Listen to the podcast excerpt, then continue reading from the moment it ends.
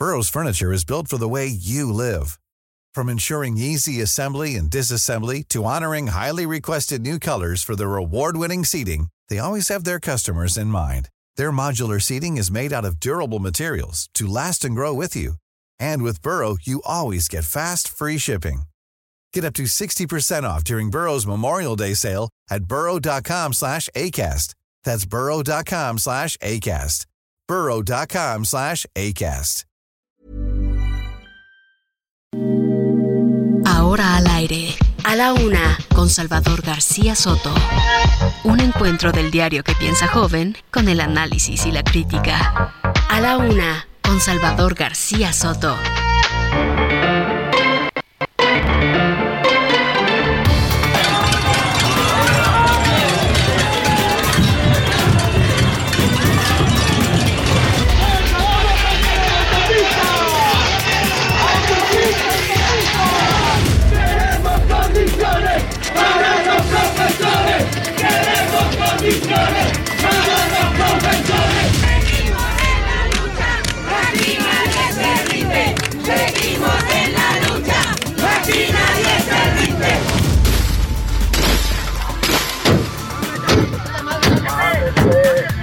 ¿Qué tiene, compa? ¿Por qué tan agresivo? ¿Cómo que por qué tan agresivo? ¿Qué pedo, güey? ¿Cómo que qué pedo? ¿No sabes manejar o qué?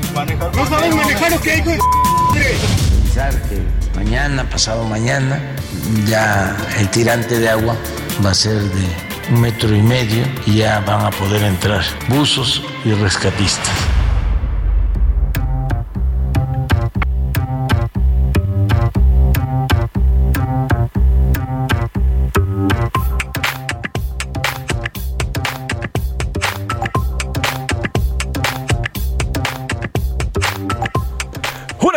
Con un minuto, una de la tarde con un minuto. Bienvenidas, bienvenidos a la una con Salvador García Soto en el Heraldo Radio. A nombre del titular de este espacio, el periodista Salvador García Soto, y de todo este gran equipo que hace posible este servicio informativo que día a día le llevamos hasta su casa, hasta su oficina, su auto o donde quiera que nos siga. Gracias, de verdad, gracias. Yo soy José Luis Sánchez Macías y le voy a informar en este martes, martes 9 de agosto. Vamos transitando la semana, un martes bastante movidito con mucha información, mucho que platicarle, ya entrando de lleno a la semana después de los lunes, que normalmente los lunes son pues más pesaditos, más difíciles de arrancar. Ahorita ya tenemos toda la energía, todo, todo para dar, eh, para informarle, para compartirle lo más relevante que ha ocurrido en las últimas 24 horas que nos dejamos de escuchar y de ver también, y también para informarle lo que ha ocurrido en los últimos minutos. Eh, tenemos mucho que platicarle, tenemos 21 grados centígrados en estos momentos aquí en la capital, 22 grados centígrados alcanzaremos como máxima, 13 grados centígrados ya por la noche y va a haber lluvia, va a volver a llover por la tarde,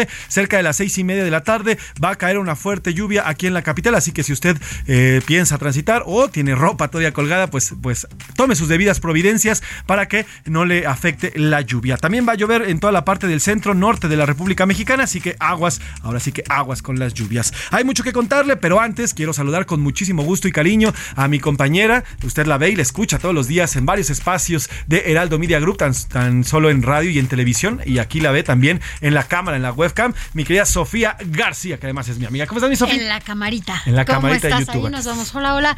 ¿Cómo estás? Muy bien en este martes lleno de muchísima información. La verdad es que han sido días muy movidos en materia informativa y aquí vamos a platicar a detalle más adelante de todo lo que está sucediendo y de lo que viene Así en esta semana. Tenemos mucho por platicarle, mucho por contarle, pero antes, ¿qué te parece, mi Sofía? hoy, Si de, hoy vienes de Heraldo. Hoy vengo color heraldo, si usted me puede ver en la, en la cámara, mi trajecito, el traje Hoy que es el niño heraldo. Soy niño heraldo con mucho, con ah, y a mucha honra, la verdad, y de mucho no, corazón. claro. Heraldo, heraldo, raro, raro. fíjate que a mí ese color me gusta muchísimo. También a mí. Por alguna razón, a mí el azul siempre me ha gustado, pero este azul en particular, el de el que tenemos aquí en los logos de, del Heraldo, me gusta mucho. Y a veces vengo vestida así en la noche y todo el mundo vienes de Heraldo. Pues de sí, vengo de Heraldo. El de tu traje me gusta mucho. Bueno, pues eh, vamos a arrancar con los temas, pero antes, mi Sofi, ¿qué te parece si saludamos a las frecuencias de Heraldo Radio? Porque como pocas cadenas, nosotros cubrimos prácticamente todo el territorio nacional, de costa a costa y de frontera a frontera. Así Saludamos, es, de punta a punta y más allá de ellas. Mira, Eso. Aquí en la Ciudad de México. Saludamos a quienes nos escuchan a través del 98.5 de FM en Monterrey. Saludamos también a través del 99.7 de FM, Guadalajara 100.3 FM, La Laguna, qué calor seguramente están está haciendo por allá, en el 104.3 de FM, Oaxaca, en Oaxaca en el 97.7 de FM, los saludamos hasta allá, Salina Cruz en el 106.5 de FM, Tampico en el 92.5 de FM, en Tehuantepec, saludos hasta allá en el 98.1 en Tijuana, allá pegado a la frontera, en el 1700 de AM y en el sur, otra vez del otro lado, en la frontera sur, en Tuxtla Gutiérrez en el 88.3 de FM y más allá de las fronteras, se lo dijimos también a través de eh, El Heraldo Radio, nos pueden escuchar en McAllen en el 91.7 de HD4 FM y en Brownsville en el 93.5 de FHD4. Now Media Radio en San Antonio, más allá de las fronteras, 1520 de AM, Now Media Radio en Chicago 102.9. Qué bonitas estas dos ciudades, ¿no? Sí, así es. Chicago y San Antonio. ¿San Antonio chiquito? Sí. Pues Chicago. Pero bueno, Chicago es hermosa y todo, además los lagos, hay épocas muy, muy bonitas. Invierno y otoño son hermosos por allá en Chicago. Sí. Así es, bueno, pues recorrimos prácticamente y recorremos toda la República Mexicana y un poquito más para allá. Además, si usted no tiene la posibilidad de escucharnos a través de las ondas hercianas, también lo puede hacer a través de las formas digitales, Sofi. Así es, lo puede hacer, ya se lo decíamos, nos puede ver a través de esta camarita del streaming que tenemos en la página de heraldodemexico.com.mx, aquí en la cabina en vivo, así nos puede ver o bien nos puede escuchar a través, a través del audio que ahí se transmite en la aplicación TuneIn, ahí nos puede escuchar en iHeartRadio y en el podcast de Spotify, eh, tiene que buscar a la una con Salvador García Soto. Así Aquí es, no hay, estamos. no hay pretextos para no escucharnos, así que si usted se pierde el programa, puede hacerlo a través de nuestro podcast. También va a encontrar nuestras listas de música, estas listas que publicamos semana a semana. Esta semana toca a la Semana Nacional de la Juventud, Semana Internacional de la Juventud. Eh, se festeja el próximo jueves a la Juventud del Mundo, así que bueno, pues también la música va en torno a ello. Si ya eh, habiendo transitado por el tema del contacto y de cómo escucharnos, bueno, nos vamos con el- los adelantos, con que vamos de la información y e imparable. La inflación.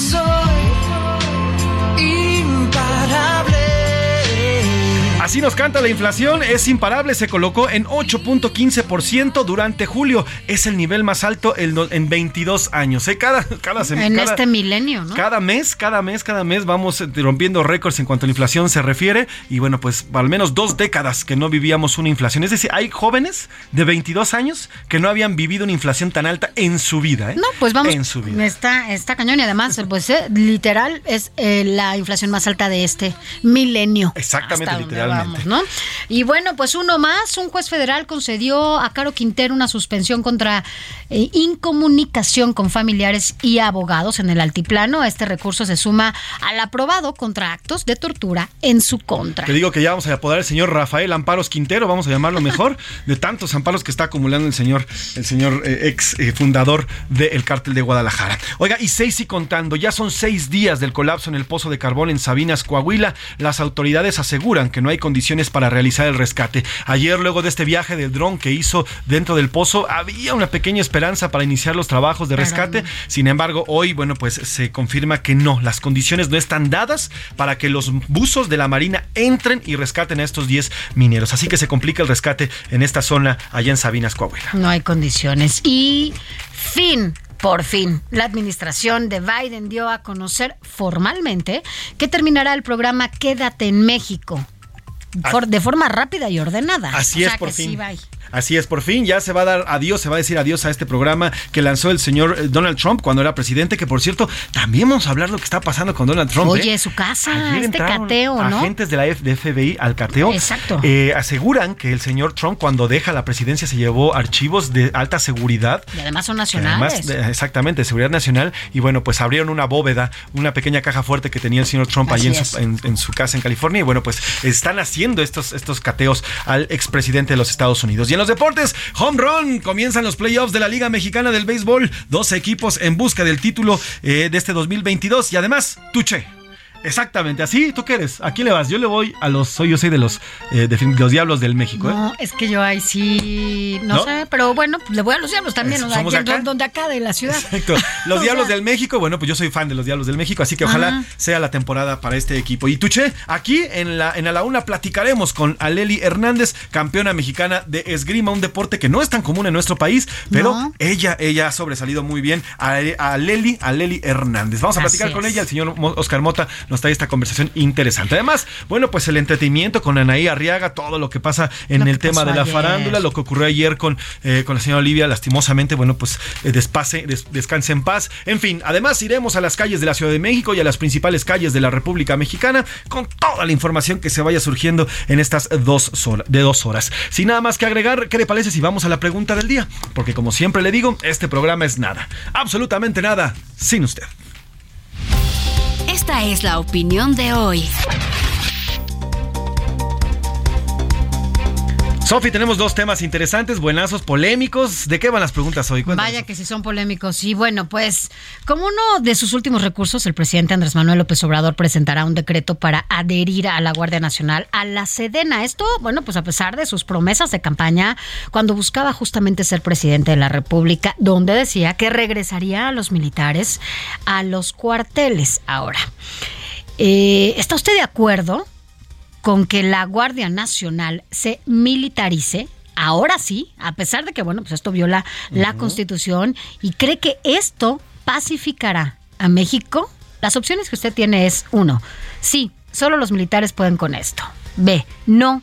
Andrés Manuel López Obrador prometió regresar a los militares a cuarteles y no ha cumplido. C, el gobierno de Andrés Manuel López Obrador no podrá pacificar al país. Uf, y eso sería lamentabilísimo que no se lograra, porque fue una de las principales promesas del presidente 2018. Y al ratito les vamos a recordar incluso cuáles los comentarios de muchos que ahora son súper radicales y que están dentro de la cuarta transformación en este gobierno, en donde criticaron así a morir tanto a Felipe Calderón como a Enrique Peña Nieto por querer hacer cambios, incluso en esta, en la constitución en esta materia. El ¿no? mismo presidente, vamos a hacer un recuerdo de en aquel Andrés Manuel López Obrador del 2010, lo que pensaba, y bueno, pues 11 años después, 12 años Las después. cosas cambian, Las ¿no? cosas cambian. Pero bueno, la segunda pregunta, Sofi. Mire, a seis días de que 10 mineros quedaran atrapados en una mina de carbón allá en Sabinas, Coahuila, hasta el momento no se ha podido iniciar el rescate debido a la complejidad de la zona. ¿Usted cree, la pregunta es, ¿usted cree que el gobierno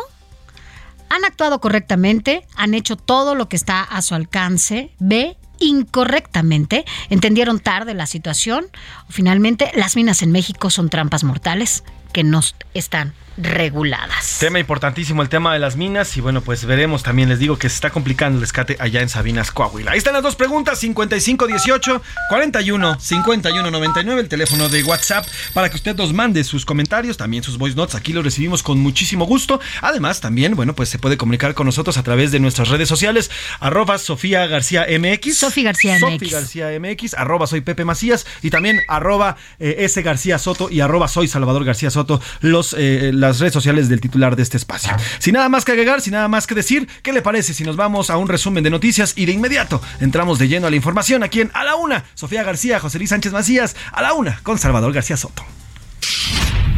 Transparente. Por órdenes del INAI, el Instituto de Salud para el Bienestar debe entregar el contrato con la empresa Viva Enterprises Limited para la compra de ventiladores, así como dar a conocer los celebrados con las empresas Hospitium Solutions, Encore Health y Diagnostic Solutions para adquirir dichos dispositivos ante la pandemia. Propuesto. La Comisión de Prerrogativas y Partidos Políticos del INE aprobó por unanimidad el anteproyecto del financiamiento de partidos políticos nacionales que asciende a 6.233 millones de pesos para el ejercicio 2023. Arrancan. 115 médicos especialistas cubanos van a integrarse esta semana a las labores de salud en el país, según informó hoy el director general del IMSS, Robledo. Asignaron 55 médicos a Colima y 60 en Nayarit. Alerta. En China detectaron 35 casos de un nuevo virus de origen animal mediante muestras tomadas de la garganta de pacientes que tuvieron contacto reciente con animales. Lo asocian con síntomas como fiebre, cansancio, tos, pérdida del apetito, dolores de cabeza, musculares y náuseas. Fin definitivo. El Departamento estadounidense de Seguridad Interior anunció anoche que pondrá fin a la política de exigir a buscadores de asilo a esperar en México mientras autoridades resuelven sus solicitudes.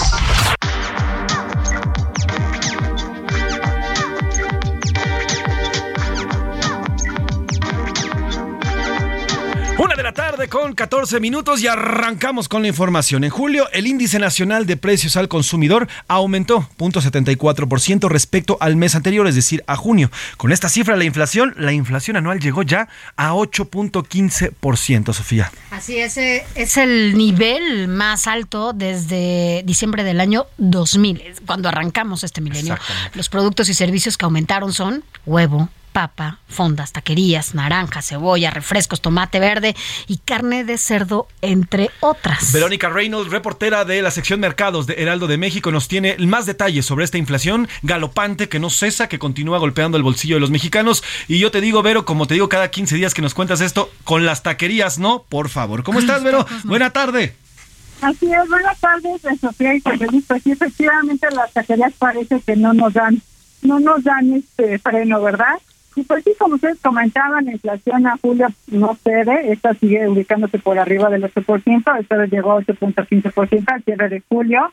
Y pues bueno, como ustedes comentaban, esta es una tasa que no se había visto desde diciembre del 2000.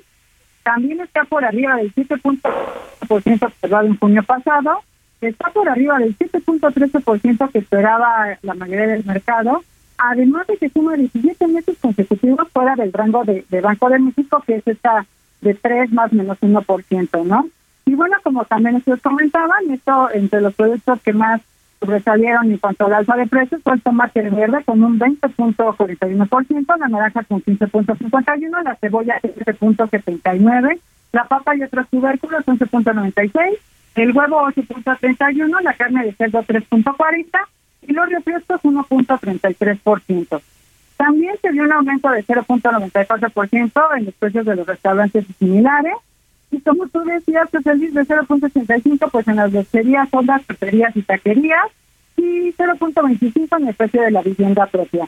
Esto, pues bueno, no pudo ser compensado por la baja también de algunos precios de productos agropecuarios, como es el de 16.1 en la uva, 10.67 en el cine poblano, 8.90 en el, perdóname, en el aguacate, 5.26 en las calabacitas, 5.02 en el jitomate, 4.36 en el chayote y 2.07% en el precio del pollo.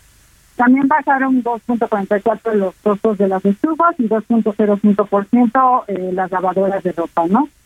Pero bueno, lo que más preocupa a los analistas y de manera general es el índice de precios subyacente, que es el que determina la trayectoria de la inflación en el mediano y largo plazo, ya que esto se ubicó en 7.65% a tasa anual acumulando 20 meses consecutivos a la alza. Esto también se debió a un incremento anual de 10.7% en las mercancías y dentro de esto que 12.09% anual en los alimentos.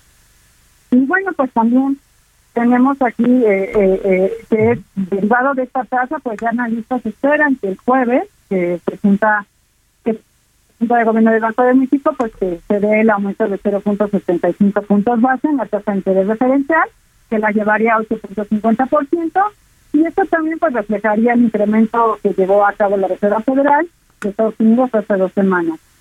Eh, y ahora sí les traigo aquellos productos que generaron o que han registrado una mayor un mayor incremento en lo que va del año. A ver, échalos. Y estos son la papa y otros tubérculos, Ajá.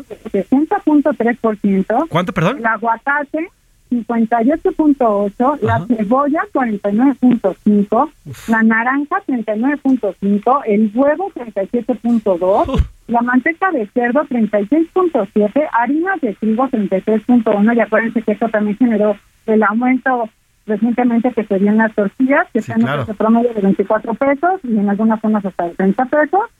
También el detergente 32.8 subió y el aceite y grasas, y grasas vegetales comestibles 32.5%. O sea, eh, perdón, pero, perdón, perdón que te interrumpa, pero todos estos productos que forman además parte de la canasta básica cuestan 30 en promedio 30% más que en enero de este año. Es decir, en siete meses prácticamente han aumentado 30% todos estos productos.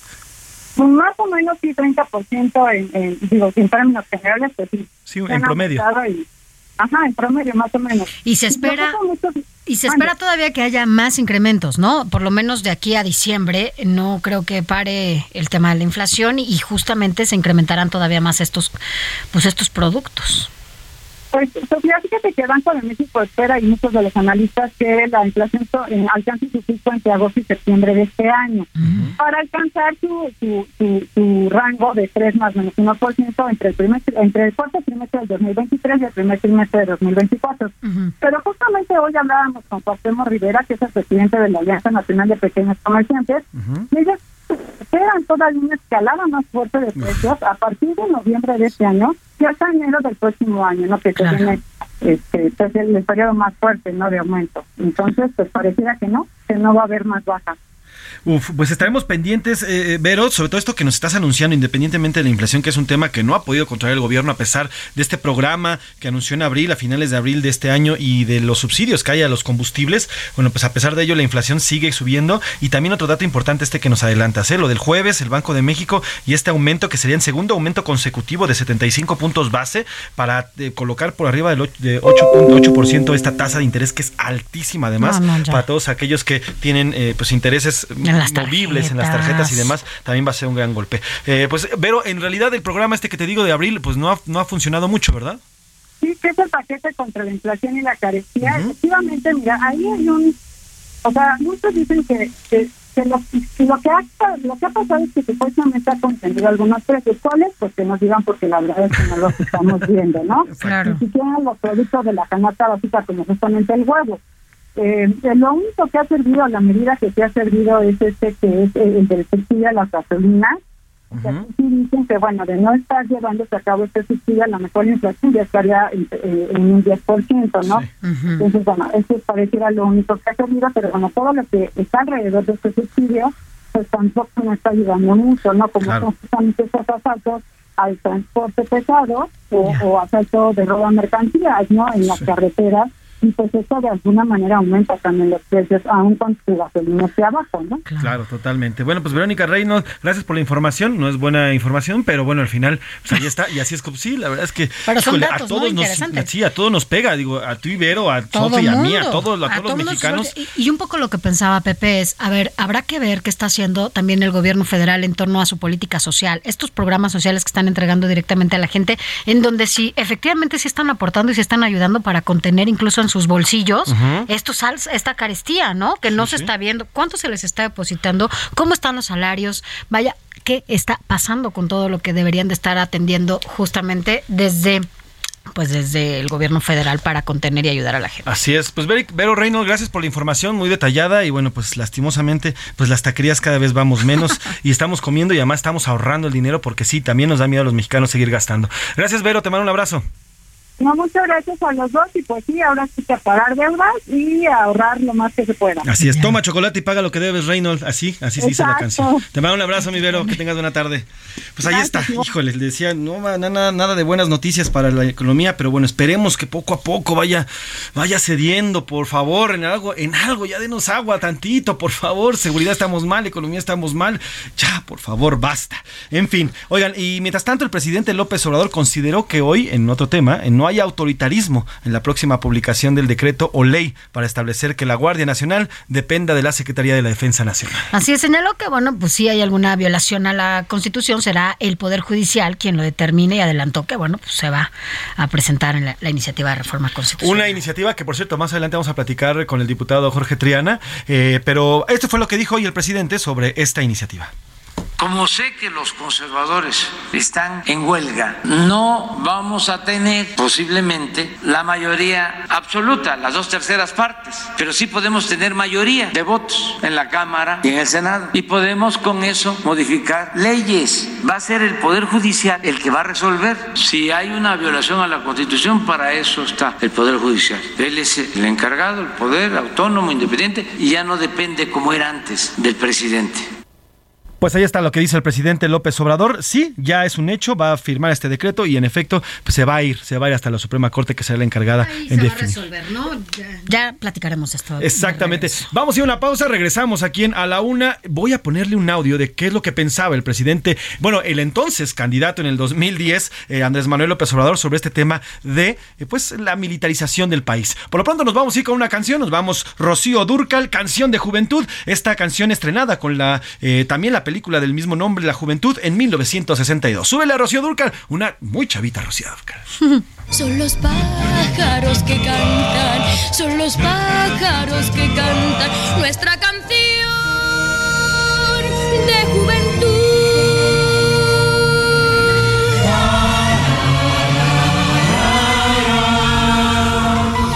Las golondrinas alegres están.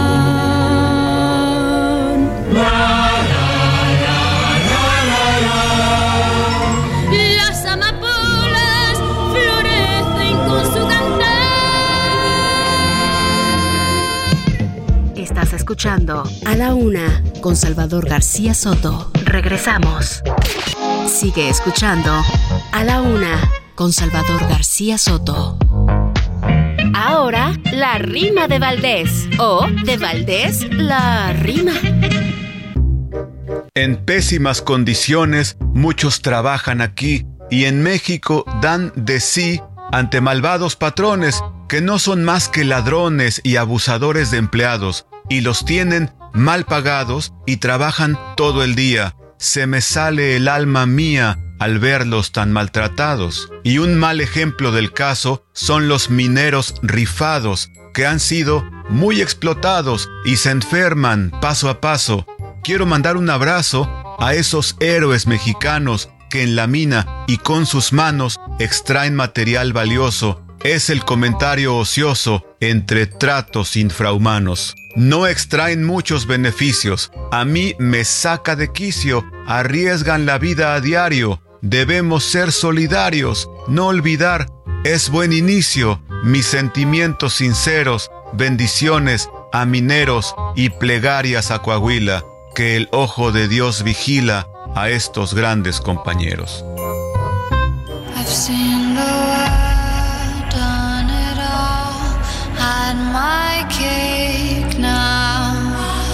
Diamonds brilliant and now.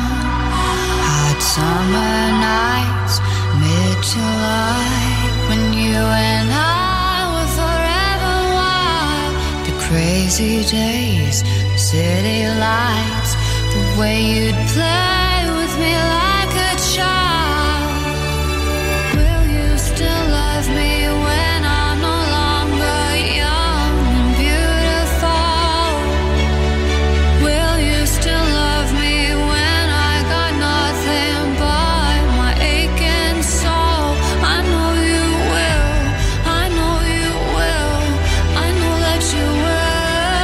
tarde con 32 minutos, una de la tarde con 32 minutos y regresamos aquí en A la Una con Salvador García Soto, Sofía García y José Luis Sánchez Macías. Eh, estamos escuchando a Lana del Rey, estamos escuchando Young and Beautiful. Recuerde que esta semana pues vamos a recordar a la juventud. El jueves es el Día Internacional de la Juventud, un día en específico con el cual la ONU pretende pues recordar los derechos que tienen los jóvenes y las jóvenes en el mundo, entre ellos, bueno, la educación, la salud, la seguridad y además también recordar que la juventud, bueno, pues es una de, los, de las grandes etapas donde los sueños comienzan a tomar forma, comienzan a convertirse en realidad, pero también, también, pues la adolescencia de muchas cosas nos convierte en nuestros propios, a veces nuestros propios enemigos. Pero de todas formas sigue siendo una gran, una gran etapa que muchos recordamos con añoranza, algunos todavía la viven y sí es momento de, de recordar y de vivir.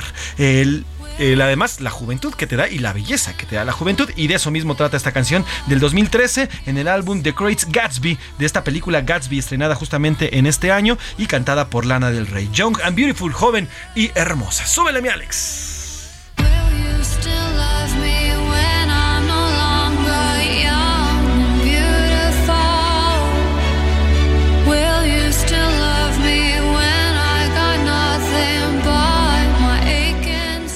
A la una, con Salvador García Soto. Una de la tarde con 33 minutos. Una de la tarde con 33 minutos. Oiga, antes de irnos en la pausa, Sofi, quedamos en que les íbamos a recordar a aquel Andrés Manuel López Obrador, un López Obrador del 2010, hace 12 años, que bueno, pues pensaba que la militarización del país no era la opción, que planteaba así con videos. Felipe Calderón, exactamente, con videos criticando la estrategia de Felipe Calderón, criticando también en unos años después la, la estrategia del señor Enrique Peña Nieto. Y bueno, pues así hablaba, así hablaba el entonces, pues eh, creador de, Morena, el fundador de Morena y único en esos momentos, único personaje de la izquierda. La mejor manera de enfrentar el problema de la inseguridad y de la violencia es cambiar la política económica y trabajar con acciones de trabajo para todos los mexicanos. La mejor manera de enfrentar el problema de la inseguridad y de la violencia es cambiar la política económica y trabajar con la gente. Y para eso no se necesita el ejército en las calles. Digo todo esto porque en esta semana se está discutiendo y seguramente se va a aprobar una ley para dar más facultades eh, al ejército en el combate al flagelo de la delincuencia. Hay que ver estas cosas con cuidado. Yo voy a hablar con los legisladores de nuestro movimiento para que no se vayan a otorgar facultades excesivas al ejército. Ya estamos viendo cómo se están violando derechos humanos, cómo inocentes están perdiendo la vida. No podemos nosotros aceptar un gobierno militarista. No podemos aceptar nosotros un gobierno militarista, dice el entonces, pues líder de la izquierda y fundador de Movimiento de Regeneración Nacional. Que no Pues es lo mismo ser candidato, ¿no? Toda tu vida que ser y, y- y gobernar. Fíjate que a propósito de esto que decías hace, a- antes de irnos al corte y que todo esto terminará justamente en la Suprema, eh, échense un clavado hoy a la columna de Alejandro Sánchez en Contra las Cuerdas, en donde justo la titula Decretazo Militar acabará en la Corte. Y a propósito de recordar, entre otras cosas que señala Alex aquí en su columna, dice... El 24 de diciembre de 2016, el periodista y productor Epigmenio Ibarra tuiteó: México bajo la bota militar.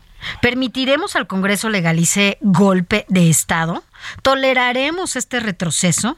En un segundo tuit agregó también impedir que México caiga bajo la bota militar, regresar al ejército a los cuarteles es un deber, la tarea más urgente. Así, así las cosas, esto lo dijo Epigmenio Ibarra a través de sus cuentas de, bueno, de su cuenta de Twitter y lo está recordando justamente hoy Alex en su columna que se publica en las páginas de El Heraldo de México. Así que bueno, así como está, muchas, Pepe. O sea, todo el mundo está, la mayoría de las plumas que hoy en diferentes medios escriben justo hablan de este decretazo, acuerdo que le dice. Es un acuerdo que ya amenazó el presidente o ya anunció el presidente ayer que iba a firmar para este jueves y bueno, pues veremos. Ya muchos, eh, bueno, desde por lo menos desde el Congreso en la Comisión Permanente, la oposición ya anunció que va a ir hasta las últimas consecuencias. Estas significan, bueno, pues la Suprema Corte de Justicia de la Nación, la cual definiría si sí o si no. Ahora, en la Constitución, en la Constitución Política de los Estados Unidos Mexicanos está estipulado que la Guardia Nacional será 100% una guardia civil, no militar. Esto es lo que están criticando justamente la oposición y muchos, además, muchos activistas en favor de la paz y activistas en contra de una militarización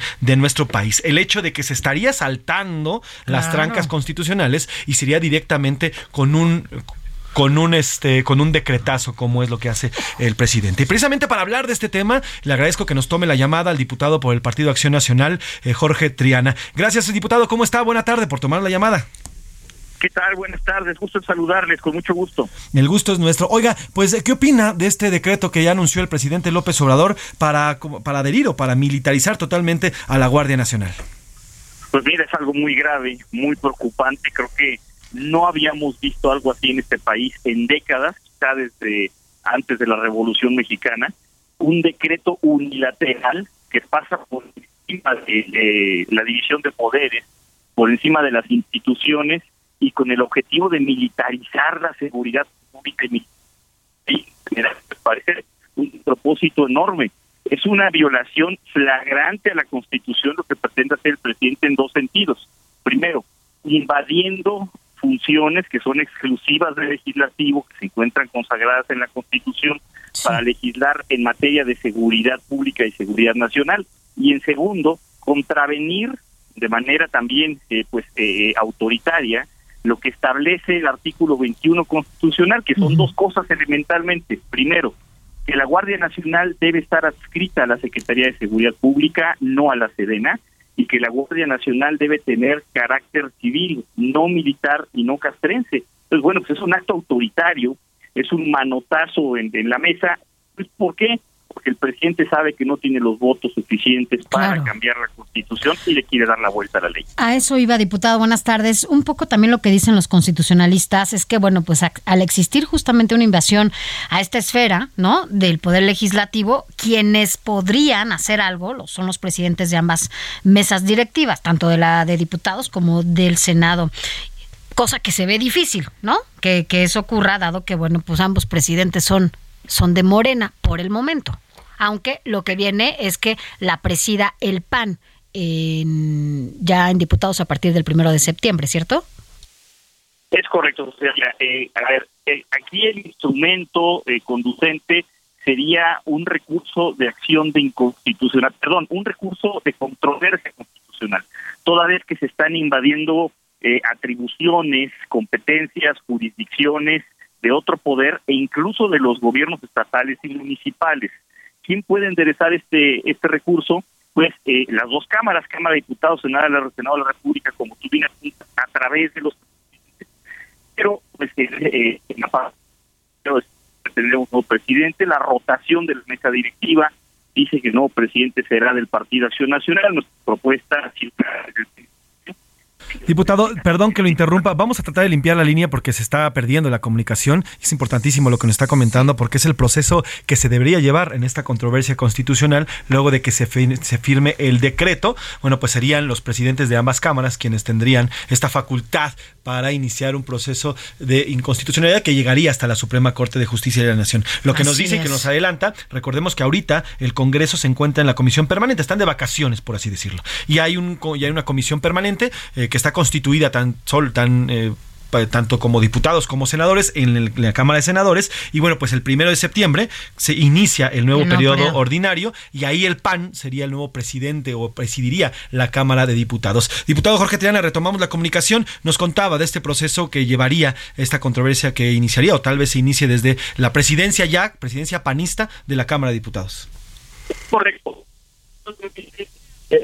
los presidentes de las cámaras para enderezar este recurso. También lo podrían hacer gobernadores, también lo podrían hacer presidentes municipales. Aquí hay que hacer un llamado a que los gobernadores sensatos del partido que sean, de, sean de oficialistas o sean de oposición, hagan lo propio y que los presidentes municipales que están afectados por esta competencias eh, este recurso. Hay muchas formas de ver no, vamos, vamos a, vamos a limpiar esta línea porque sí está muy. por favor, Milka, a ver si podemos volverle a marcar. Márcale y cuélgale y, a ver si podemos retomar esta, esta comunicación.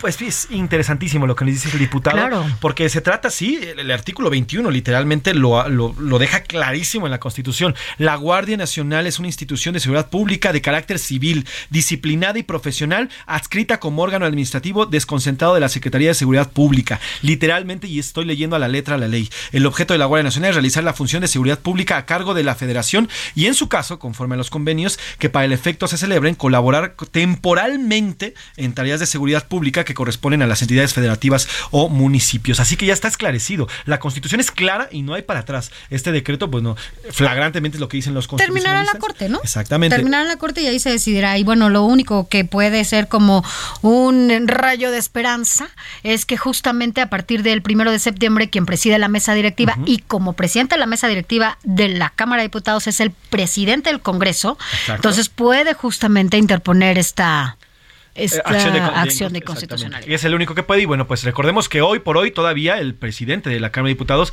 es el monarquista Sergio Gutiérrez Luna. Y bueno, pues ya veríamos quién tomaría eh, la Cámara de Diputados en el panismo. Ahora sí, diputado Jorge Triana, perdón, estaba bastante sucia la línea, pero nos seguía comentando. Esperemos que no se nos, que no, que no se nos corte otra vez. Que no, diputado. comentaba que no solamente estarían facultados presidentes de las cámaras, sino también presidentes municipales y gobernadores en este caso. Hay muchas formas de atacar este despropósito. El gran problema que tenemos son los tiempos de la Corte.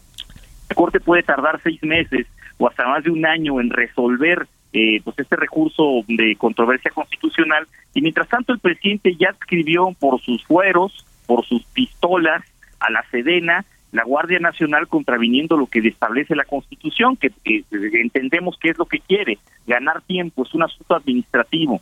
Nosotros creemos que ha sido un fracaso la Guardia Nacional desde el momento en el que el 80% de los integrantes son militares y solamente hay 20% de civiles, y que los pocos civiles que había que eran los que provenían de la Policía Federal, no quisieron adscribirse a esta Guardia Nacional. Hay problemas administrativos graves allá adentro, se reflejan en los pobres resultados que ha tenido la Guardia, y lo que quiere el presidente es arreglar este problema administrativo, ganando tiempo a través de este decreto ilegal, pero no entiende el daño que le está haciendo al país militarizándolo por las próximas generaciones. Exactamente. Y bueno, pues mientras tanto, ¿qué es lo que va a pasar eh, en cuanto firme este decreto del presidente López Obrador o este acuerdo, como él lo llama, que va, a entrar luego luego en funciones hasta que lo decía la Suprema o qué es lo que va a pasar? Sí, bueno, hay, hay que esperar a ver cómo, eh, cuál es el contenido de este decreto, de este acuerdo cuáles son las condiciones, etcétera. Él dice que va a hacer las dos cosas, presentar el acuerdo y además presentar la reforma legal. Nosotros vamos a votar como oposición en contra de esta reforma constitucional, no van a tener los votos, se va a rechazar, lo que va a hacer es vamos a ver cuál es el contenido un día después de que presente este decreto de que se quede publicado en el diario de la Federación, estaremos atacándolo constitucionalmente. Ahora, diputado, se lo tengo que preguntar. Em, hay también quienes cuestionan justamente que el arranque de toda esta militarización empezó justamente con el gobierno de Felipe Calderón, ¿no? Quien eh, fue quien llevó a las calles al ejército y estuvo bueno, arrancando con esta forma de, de, seguridad. ¿Qué responde a quienes justamente cuestionan esta parte y que ahora son eh, desde la oposición, ahora ya como oposición el Partido Acción Nacional, quienes están limitando este tipo de, de acciones por parte del presidente? Pues respondo que tienen toda la razón. Quien, quien sacó al ejército a las calles para, para, eh, para abatir el flagelo del crimen organizado fue el presidente Felipe Calderón. Desmontando de inmediato. El gran error que se fue ponerle cerca de regreso. No, este se oye muy mal. Se oye muy mal. Vamos a, vamos a tratar de limpiarla ya para para cerrar la conversación con el diputado Triana, porque sí se oye muy, muy mal esta conversación. Pero bueno, lo estaba platicando. Mientras, mientras se resuelve este tema, bueno, pues el decreto va a estar vigente y hasta que llegue a la Suprema Corte y entonces se podrá detener. Al final, bueno, son muchos los temas que tiene la Suprema Corte de Justicia de la Nación. Por resumir, son muchos los pendientes y esto puede tardar, a ver, ya no le quedan cinco años a López Obrador, ¿eh? Ya le quedan pues, más o menos un año y medio, más o menos. Y entonces... Sin contar pues, campaña. Sin contar... Bueno, sí, sigue en campaña desde hace dos años. Oye, pero lo que dices es, importante porque efectivamente tienen muchos pendientes en la Suprema Corte y bueno, pues habrá que ver qué celeridad se le da a algo que es importante y de urgencia, resolución para que puedan atender este, pues esta solicitud por parte de la oposición ante Porque además hay otra cosa, Sofía, aunque los, aunque el 80% de los eh, elementos de la Guardia Nacional son militares y están adiestrados para disparar, pues no tienen las órdenes para, para atacar si es que reciben algún ataque, no tienen las órdenes para, para atender algún, algún tipo de enfrentamiento. Este, no están, no están, definitivamente no tienen el permiso para hacerlo. No, no están preparados. Eh, diputado Triana, ahora sí, ahora sí, retomamos la comunicación y bueno, nos decía, estábamos en qué va a ocurrir cuando entre o cuando lo firme el presidente y mientras esté en la Suprema Corte. ¿Va a seguir vigente si se sigue discutiendo en la Suprema Corte o va a entrar en una pausa este tema? Esperemos que la Guardia Nacional no nos vuelva a cortar la comunicación. ya, se me hace que algo está pasando por ahí. Algo está, algo raro está pasando por ahí. Miren, les, les, les, comentaba que efectivamente hubo un intento de abatir el flagelo del crimen organizado por parte del presidente Felipe Calderón en sus tiempos. Eh, y el error no fue, fue no ponerle fecha de regreso a los cuarteles. Y entonces continuó pues una situación eh, eh, pues de comodidad, una zona de confort de parte de gobernadores y presidentes municipales que no invirtieron en policías civiles, que no invirtieron en sus ministerios públicos porque se sentían apoyados por la Marina y por el Ejército. Esta situación continuó en el sexenio de Enrique Peña Nieto y continúa con Andrés Manuel López Obrador. ¿Cuál es la diferencia? Que Andrés Manuel López Obrador prometió en campaña el regreso del ejército a sus cuarteles y ni siquiera hay un intento por hacerlo y qué bueno que tocamos este tema el, eh, eh, uno de los transitorios del decreto que crea la Guardia Nacional nos dice que en el año 2024 el ejército va a regresar a sus cuarteles después de una valoración del Senado de la República y del propio Ejecutivo. Evidentemente ha sido un fracaso la estrategia en materia de seguridad del presidente, la estrategia abrazos no balazos. Por lo tanto, bueno, pues el presidente ya está adelantándose y está metiendo la guardia a la Sedena. Que es el objetivo final, adelantándose a lo que pasará en 2024, donde nos va a decir, señores, no se pudo, vamos a continuar con el ejército en las calles que es la estrategia que se ha llevado por lo menos de hace dos, dos sexenios y que además, bueno, pues no es, no es un secreto que todos conocemos el poder del narcotráfico, del crimen organizado y los únicos que tienen las capacidades para luchar contra ellos, pues es el ejército, no hay más, no tienen las policías municipales, las policías locales no tienen las capacidades para luchar contra estos grupos. Ahora, diputado, y yo, y yo le quiero insistir en ello, eh, ¿qué va a pasar cuando firme el, el decreto del presidente? ¿Qué es lo que va a ocurrir con la Guardia Nacional?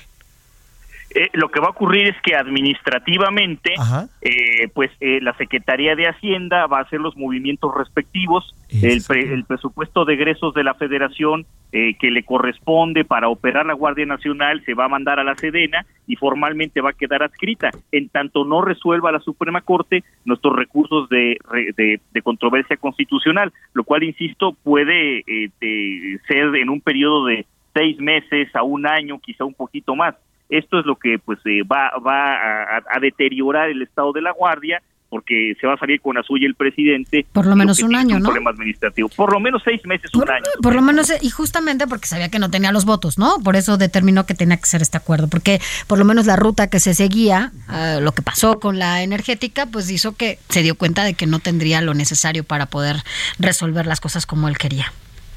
Eh, sí, por supuesto, él, él sabe que no tiene los votos, le quiere dar la vuelta a través de un decreto, pero lo que quiere es resolver un problema administrativo grave que hay allá adentro. Cuando él deje de ser presidente, el problema pues ya no va a ser suyo, va a ser del siguiente presidente o presidenta, pero bueno, ya lo habrá resuelto a través de un decreto ilegal. Ahora, ¿qué pasaría, diputado, si estos seis meses se convierten en siete? Entonces, a la hora de, planear el presupuesto para el 2023, ¿ya incluiría el, parte del presupuesto de la Sedena en la Guardia Nacional? Ah, no, bueno, esa es una excelente pregunta. Nosotros vamos a aprobar el presupuesto en el mes de noviembre de este año para, el, para el ejercicio fiscal 2023 y seguramente en el proyecto que mande el Ejecutivo, el proyecto de decreto de, de presupuesto de egresos, vendrá incluido el presupuesto de la Guardia adentro del presupuesto de la Sedena, se va a incrementar el presupuesto de la Sedena y no habrá una partida especial para la Guardia. Nosotros estaremos votando en contra esta esta posibilidad pero bueno, pues eh, se saldrá con la suya el presidente en tanto no se resuelvan las sí. Pues también es un tema que se está dejando un poquito de lado, ¿eh? Se va a ver, se va a pasar el presupuesto, van a aumentar el presupuesto que hemos visto en los últimos tres años, el aumento sustancial del presupuesto de la Sedena, y este a su vez, bueno, también va a haber un aumento para la Guardia Nacional, que para ese entonces va a ser parte Porque va a ser pretexto, ¿no? Porque va a ser pretexto la suma y la unificación de estas fuerzas, ¿no? Pero déjenme ponerle sobre la mesa, si me permiten, un problema adicional que a mí me preocupa mucho el, el, decreto de creación de la Guardia permite que los miembros de la Guardia puedan poner infracciones administrativas, puedan incluso poner multas de tránsito, ya en una, en una interpretación amplia. O sea, vamos a ver a los de la Guardia Nacional en los semáforos dirigiendo posiblemente el, el tránsito y entonces si te pasas o si estás en una línea incorrecta te van a infraccionar. Eso sería lo menos grave, Sofía. Lo más grave es que pudieran catear un domicilio con una orden judicial a propuesta del Ministerio Público. Bacaray, es un despropósito porque entonces vamos a ver militares en tu casa haciendo cateos, en el semáforo, haciendo cateos a los vehículos, violando flagrantemente las garantías individuales. Por eso es tan grave lo que está haciendo el presidente. Sin necesidad de una orden, ¿no?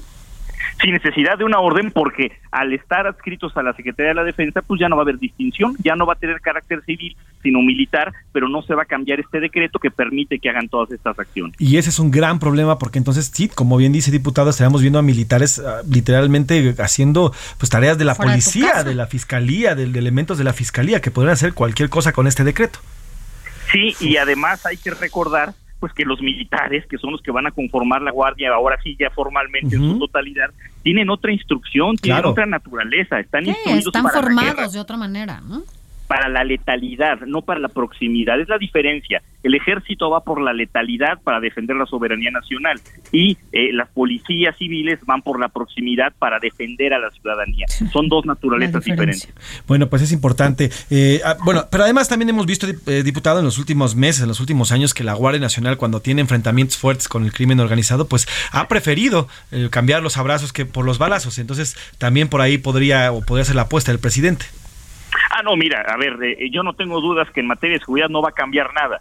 Si, el presidente cree que va a cambiar algo, eh, que va a disminuir la progresión de los homicidios dolosos, que, que los homicidios del fuero federal van a van a cambiar también. Eso eso es un error, no va a cambiar en nada. Eso no cambia. Este es un tema interno administrativo, pero que abre la puerta a violaciones a los derechos humanos y a las garantías individuales.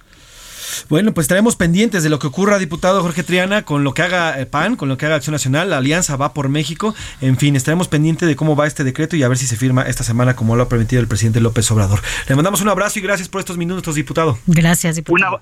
Un abrazo a ambos, que estén muy bien, buenas tardes. Gracias, diputado Jorge Triana, diputado panista.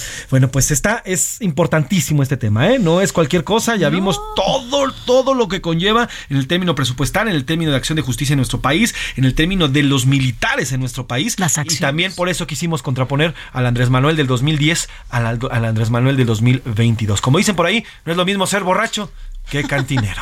Vamos a ir a una pausa, se nos fue rapidísimo esta primera hora de eh, a la una. Nos vamos a ir con música. Eh, vamos a ir con Rubén. ¿Qué, canción?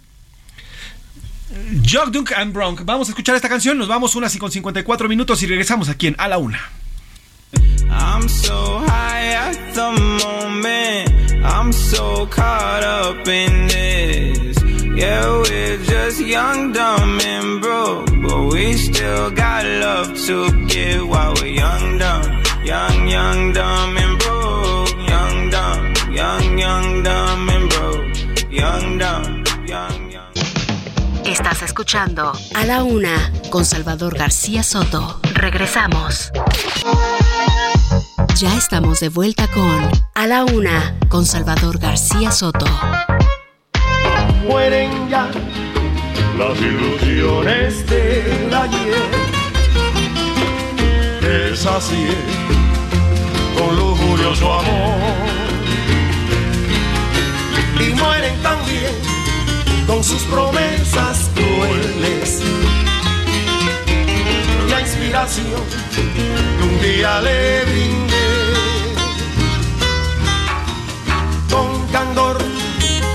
Alma entera yo le di, pensando en nuestro idilio consagrar, sin pensar que ya lo que buscaba en mí era el amor de loca juventud.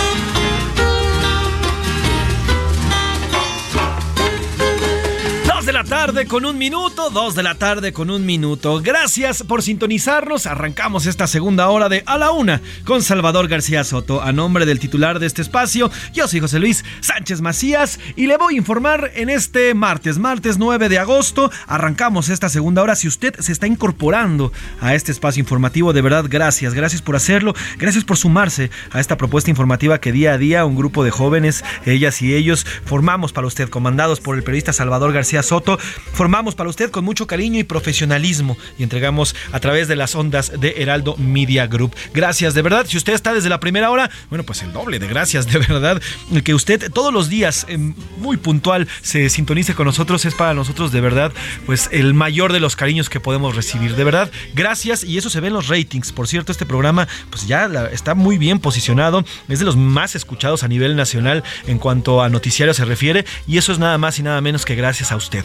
Gracias por sintonizarnos a través de las ondas gercianas y también a través de las eh, formas digitales y de estar pendiente aquí Heraldo Radio. Estamos escuchando a Buenavista Social Club con Amor de Loca Juventud. Una de las cosas que se viven con pasión, con verdadero fervor en la juventud es el amor. Y ahorita voy a platicar con Sofi y con Milka y con Iván de cómo, se, cómo vivieron parte, a ver si nos platican tantito de los amores de juventud que todos tuvimos y hemos tenido a lo largo de nuestra vida. Se estrenó en 1997 el álbum Buenavista Social Club Cuba y bueno, pues trépale mi Alex a esto que se llama Amor de Loca Juventud. sin pensar que ya lo que buscaba en mí era el amor de loca juventud.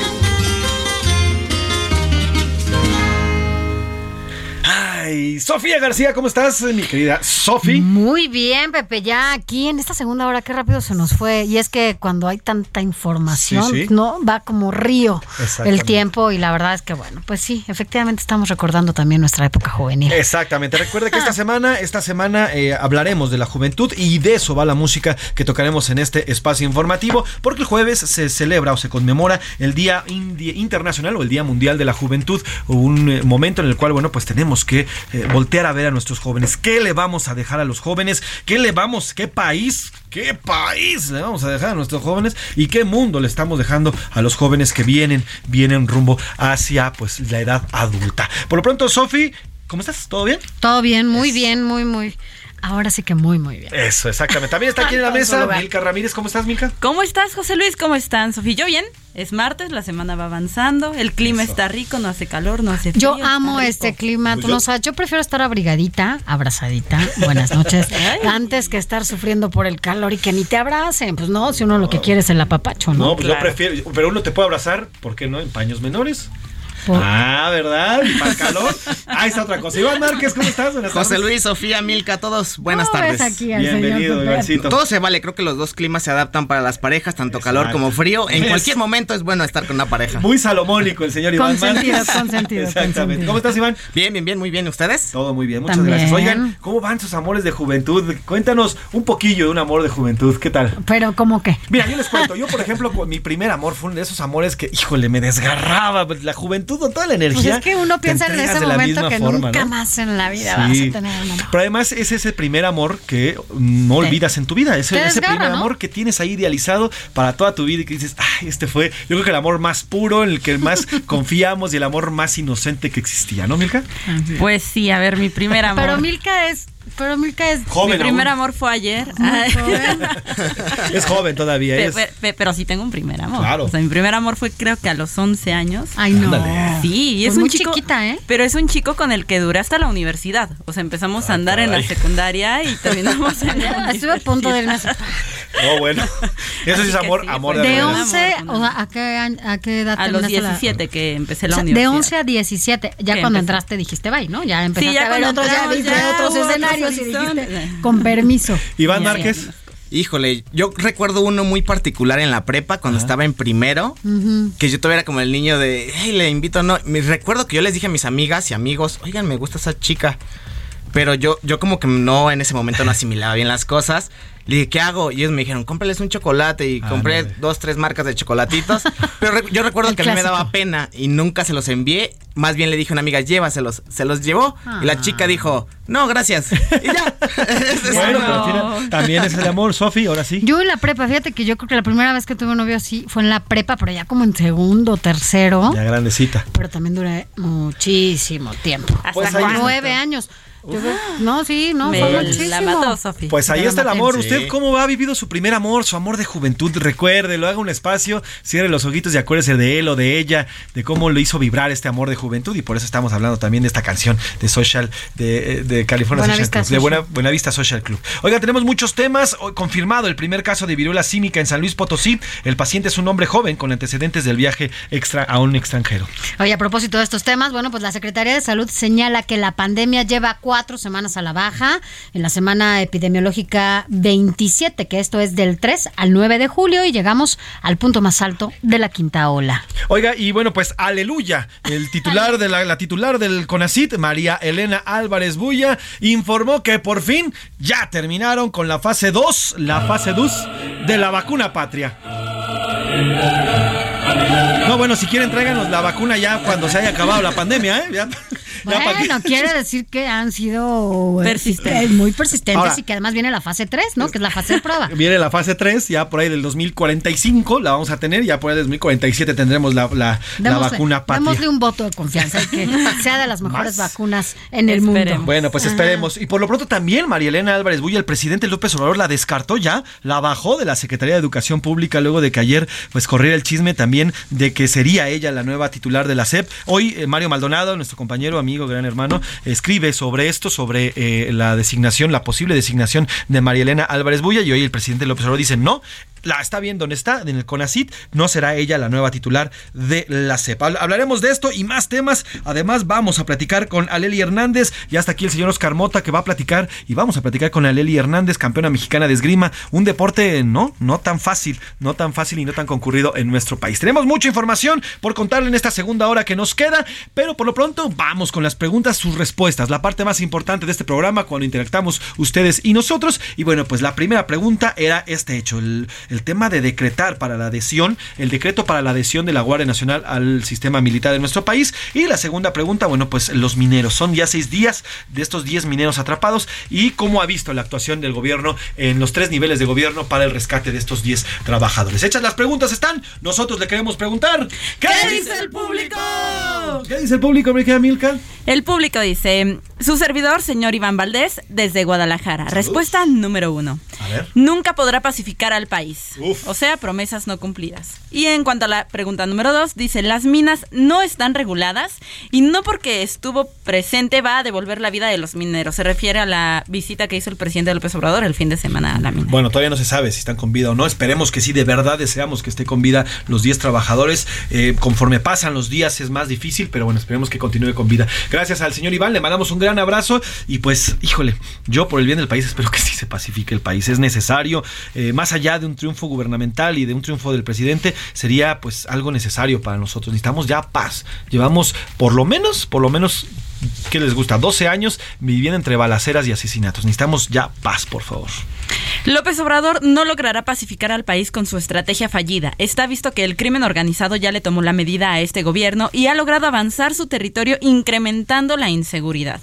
Pues sí, la verdad es que hoy, hoy el crimen organizado está en todos los sectores, ¿eh? lo mismo, ya, ya no se limita al narcotráfico, ya está lo mismo la extorsión, el secuestro. Han está- expandido. Sí, han, han Han expandido. expandido sus, o sea, han diversificado, ¿no? Incluso. Han- ya es un corporativismo. Ahora lo vemos incluso hasta en, en esto de las de las especies eh, como tigres, leones. A cada rato vemos un león o un tigre suelto en cualquier lugar de la República Mexicana, es en Michoacán, en Veracruz, en Tabasco. A cada rato se ve un tigre de estos que además también están bien metidos en, en, pues, en esto de las especies en peligro de extinción. Buenas tardes, José Luis y Sofi. Militarizar la guardia es contraproducente si continúa con sus abrazos. No estoy de acuerdo. Sobre las minas dice que es pura corrupción y que no se supervisa su seguridad. Saludos, Federico, Federico Castro. Señor Federico, gracias por su comentario. Y pues sí, así es. En esto de la mina, por lo menos la de Sabinas, allá en Coahuila, por ejemplo, el, el dueño, pues ya no se sabe dónde está. Nadie sabe del dueño algo, nada, nada. Está todo en silencio mientras que están los otros. Hay un personaje que es identificado, que supuestamente es un prestanombres, que ya acudió a, a testificar, pero pues no se sabe nada más. Aquí, ¿quién le dio? El mismo presidente López Obrador dijo que esta mina, eh, la concesión se entregó en, en el sexenio de Vicente Fox, pero fue hasta el 2021 cuando empezaron a trabajar, o ya, o sea, ya en su gobierno.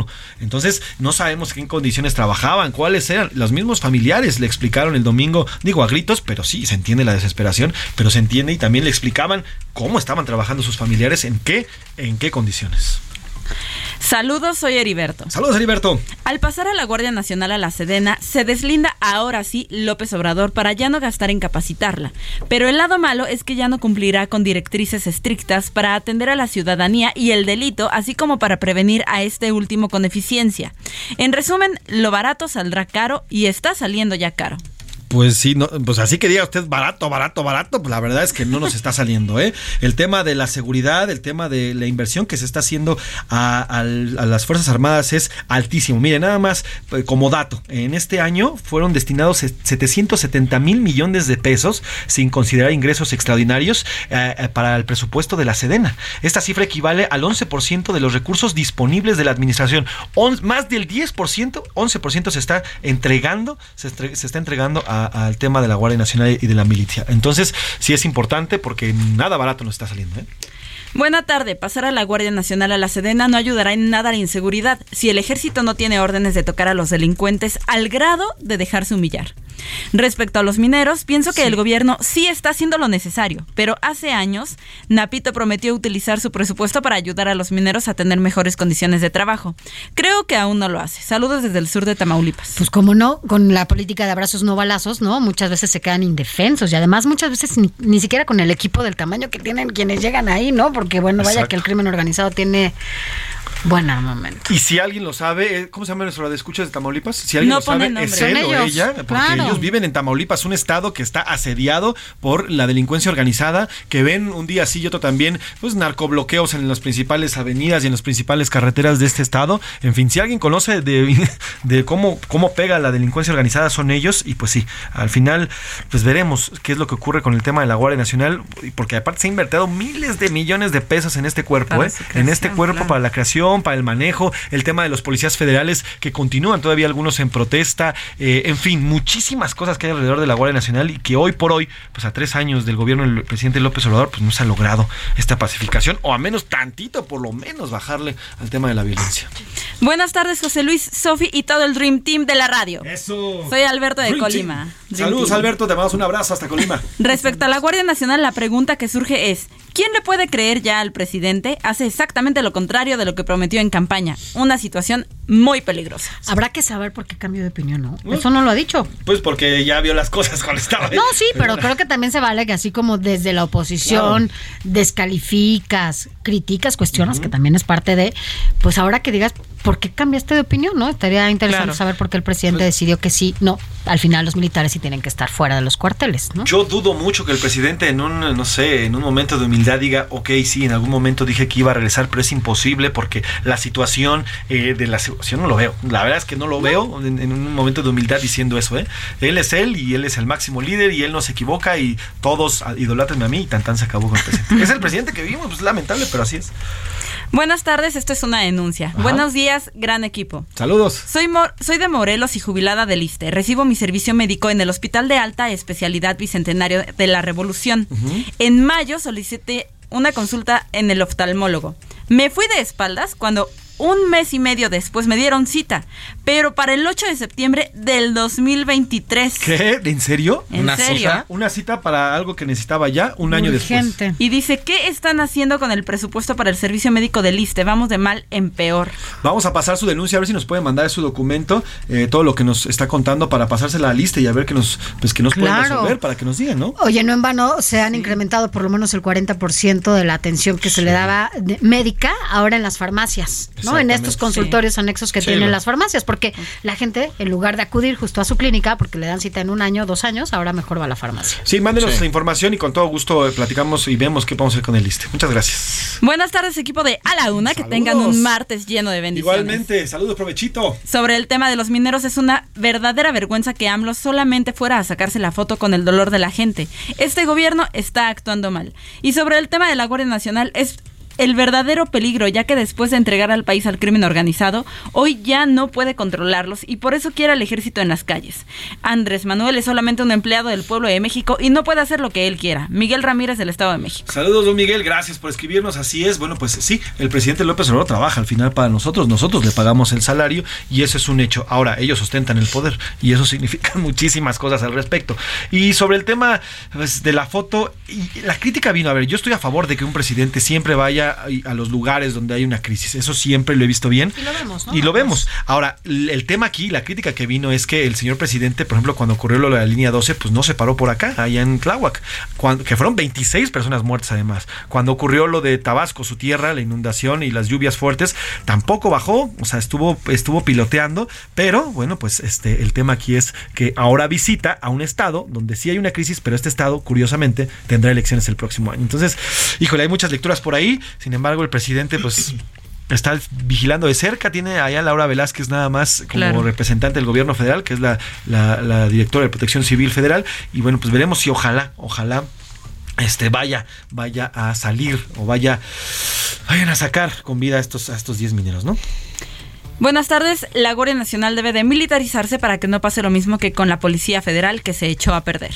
Pues eh, mire, el tema de la Policía Federal también sí, lo cierto es que la Policía Federal estaba plagada, plagada de corrupción. Había corruptelas por todos lados, ¿eh? Desde los federales de caminos que te paraban por nada y te sacaban una lana, hasta los grandes, los, eh, pues, los grandes operativos donde también había corrupción. Aquí el tema es que como todo se ha hecho en este gobierno, si tú encuentras un árbol que tiene manzanas podridas, en lugar de quitar las manzanas podridas y echar abono y arreglarlo con todo, ¿para qué? Para que crezca un árbol sano, pues, tumbas el árbol, pero el chiste es que ya no tienes árbol de nada.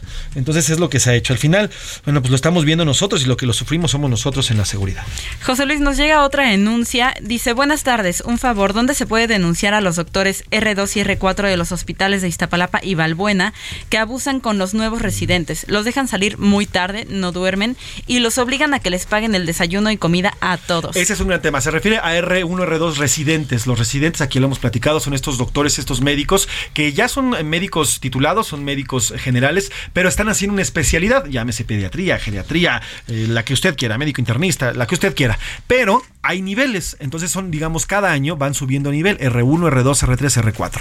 Y muchas veces, y en muchos hospitales, y eso lo digo de primera mano porque conozco perfectamente lo que ocurre dentro de los hospitales, estos R4 son unos abusivos y agarran literalmente a estos R1, que son menores. Y abusan. Y abusan. O sea, y esto de las tortas y veme a comprar el desayuno es lo mínimo. O sea, hay, por ejemplo, denuncias en, en la, en, en la especialidad de cirugía que, de acoso sexual, de abuso sexual para las, las mujeres cirujanas, las que aspiran a tener a ser O cirujanas. incluso a hombres también, incluso ¿eh? hombres también. Entonces, sí, es un tema importante del abuso que hay de parte de Rs a, a- a Y, menores. y esto fíjate que va muy de la mano con lo que ho- hoy justamente decía Zoe Robledo en la mañana. Hay todavía muchísimas plazas que no se han ocupado, que no quieren los doctores. ¿Por qué? O los residentes o quienes sean. Porque hay muchísimo abuso en las instituciones en materia de salud, en donde los residentes, los practicantes y quienes justamente están pasando por ahí para especializarse, pues son abusados, ¿no? Laboralmente, sexualmente y de todo este tipo de cosas que además se ha comprobado. Han, incluso se han cometido feminicidios en algunas zonas en donde pues las mujeres están indefensas, sobre todo cuando están cumpliendo ciertas pues, ciertos procesos para lograr una especialidad. Ahora, ¿de- ¿es el del IMSS nos dijo? No, Del dice del- No, del, Ah. ¿de qué hospital es R?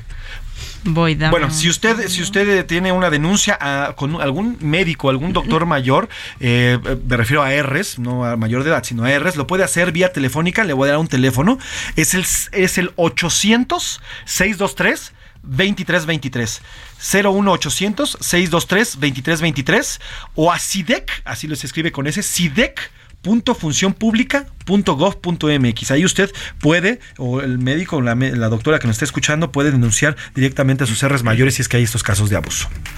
Sí, no especifica, nada más dice hospitales, Iztapalapa y Valbuena. Tenemos muchísimos mensajes, Sí, pero ya se ¿qué te nos- parece? Se nos va el tiempo, entonces vamos a Twitter. Vamos a Twitter, Iván, ¿qué dice los R, arroba S García Soto, la primera pregunta sobre la Guardia Nacional y la Sedena. Eh, si está de acuerdo o no con que la Guardia Nacional se militarice a pesar de que viola la Constitución. Rotundamente el 74% respondieron que no, los militares deben estar en los cuarteles. El 16% respondió que no se podrá pacificar, mientras que el 10% respondió que sí, que va a pacificar al país. Ah, uf, bueno, y el- las- las En la segunda pregunta sobre el tema de la minería, el 48% respondió que han actuado mal, que el gobierno no ha hecho su papel de, de- de reconciliar y al final de cuentas, pues dar, ¿no? Con los 10 mineros que siguen atrapados, 6 días. Mientras que el 39% respondió que las minas en México son trampas. Y el 13% que han actuado bien el gobierno. Uf, bueno, pues 13% nada más opina que ha actuado bien el gobierno. Tenemos un mensajito que nos acaban de llegar rapidísimo. Tenemos un mensajito muy especial. Dice, buenas tardes equipo de Salvador García Soto. Los saluda Max de la Ciudad de México y hoy cumplo siete meses de haber llegado a este mundo. Saludos, Si pudiera- saludos No, siete meses. Siete meses. Ah, ya sé quién es más. Es, sí, es mi, mi. Ya Pero bueno, ese, pero- ese pero- mensaje lo manda mi papá. Voy, voy a, voy a seguir leyendo porque está muy bueno. Dice, si pudiera entender lo que está pasando en mi país, tal como ustedes los adultos lo están viviendo ahora mismo, me regresaba a la panza de mi mamá. Lo que me espera será muy difícil. Cuando el encargado de defender la constitución la viola a cada capricho que se le ocurre, dejará un país colapsado de difícil recuperación. Ese es el tiempo que me espera. Pues sí, hablamos de la juventud y es lo que vamos a dejar a los jóvenes con un país que esperemos que no, que no se caiga. En fin, gracias Iván. Gracias, gracias a todos. Gracias Milka. Gracias, José Luis. Gracias. Vámonos Sofía. a otro tema y más información. A la una, con Salvador García Soto. Dos de la tarde con 22 minutos, dos de la tarde con 22 minutos y vámonos hasta Coahuila con Alejandro Montenegro que nos tiene la información más reciente de lo que ocurre ahí en Sabinas y el resto rescate de 10 mineros que se encuentran atrapados desde hace más de 5 días allá en un pozo de mina de carbón. Alejandro, cuéntanos, buenas tardes. ¿Qué tal, José Luis, Sofía? Buenas tardes, les saludo con mucho gusto desde Coahuila. Y bueno, pues continúan los trabajos eh, de extracción de agua. Ya el día de hoy en la mañana se señalaba que ya se tiene un avance importante. Ya algunos de los pozos están a un nivel de 10 metros más o menos, es el promedio que tienen estos tres pozos y bueno, pues continúan estos trabajos para que ya estén en posibilidades de ingresar a eh, rescatar a estos mineros. Señalar que, bueno, pues la, el recorrido que hizo ayer el dron acuático que proporcionó la Secretaría de Marina, bueno, pues arrojó que pues todavía no había condiciones hasta ayer en la noche para ingresar a rescatar a estos trabajadores y es que después eh, de que ingresara por uno de los pozos, por el número cuatro, pues se topó con algunos objetos como eh, pilotes de madera que se utilizan ahí para eh, sostener las estructuras dentro de la mina y por lo tanto no pudo ingresar por ese pozo, luego se intentó por otro, por el número 3, y ahí también el dron se topó con eh, láminas, con otros elementos sólidos, por lo que, bueno, pues se determinó, de acuerdo con eh, información que dieron a conocer ya por la noche las autoridades estatales, que, bueno, pues no hay condiciones todavía para entrar a la mina. Y bueno, pues ya el día de hoy el presidente López Obrador decía que será mañana o el jueves cuando ya estén en condiciones de hacerlo. Y bueno, pues mientras tanto se van a perforar eh, otros cinco pozos para seguir aumentando el nivel de extracción de agua. Uf, bueno, pues cada vez se complica más, Alejandro, este rescate. Esperemos que por lo menos el jueves, como nos han prometido, salga avante. Te mandamos un abrazo, Alejandro Montenegro. Gracias por la información. Muy buenas tardes. Alejandro Montenegro, corresponsal allá en Coahuila. Vamos a una pausa, Sofi, se nos fue rapidísimo. Tenemos música y tenemos buena música para irnos a la pausa. ¿Con qué nos vamos, Sofi? Vámonos con Taylor Swift, Only the Young. Eh, a propósito de las juventudes, ¿verdad? Esta que se lanzó en el 2020. Súbele mi Alex.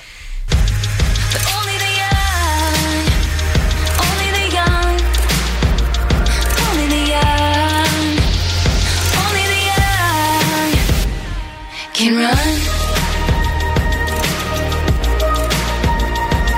Can run. So run. Estás escuchando A la Una con Salvador García Soto. Regresamos. Sigue escuchando A la Una con Salvador García Soto.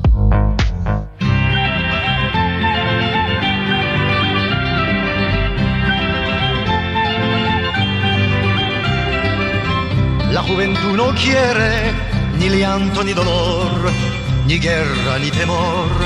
La juventud prefiere vivir con el amor. La juventud por lema mantiene la verdad de amar con libertad. No tiene más problema que hacer su voluntad. Porque no es bien mirado que solo en un rincón entone mi canción, porque ha de ser pecado cambiar de corazón. Tú vive como quieras.